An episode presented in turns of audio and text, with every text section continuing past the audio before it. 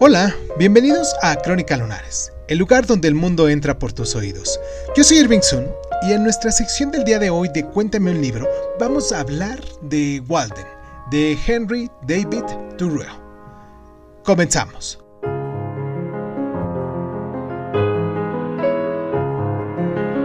Marché al bosque porque quería vivir deliberadamente, enfrentarme solo a los hechos esenciales de la vida. Walden no es exactamente una novela, pero sí que es indiscutiblemente una de las piedras angulares de la literatura estadounidense y merece mm, su lugar en este podcast. Entre julio de 1845 y septiembre de 1847, Thoreau Vivió de forma austera, solitaria y autosuficiente en una sencilla cabaña en la orilla del lago Walden, cerca del Concord, Massachusetts, donde elaboró y practicó su personal filosofía política.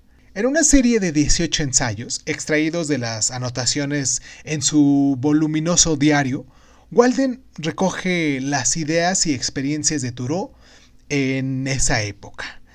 Convencido de que mm, la masa de hombres lleva una vida de silenciosa desesperación, Thoreau busca simplificar su vida en todos los sentidos, comiendo solo lo que encontraba o cultivaba él mismo, aparte del ejercicio físico, solo caminar, pescar y nadar.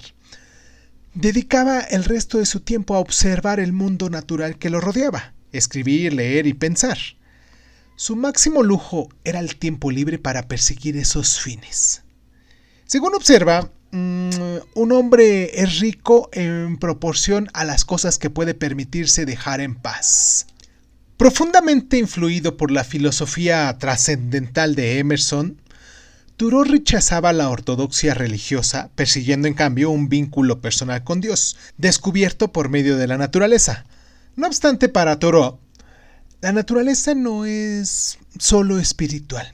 Describe con igual relevancia su ocasional acercamiento al salvajismo primitivo.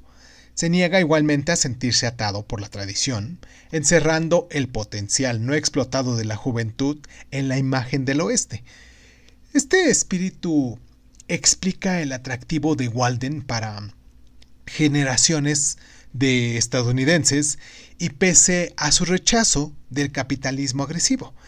El experimento de Thoreau no fue misantrópico ni revolucionario. Práctico, honrado y hermoso.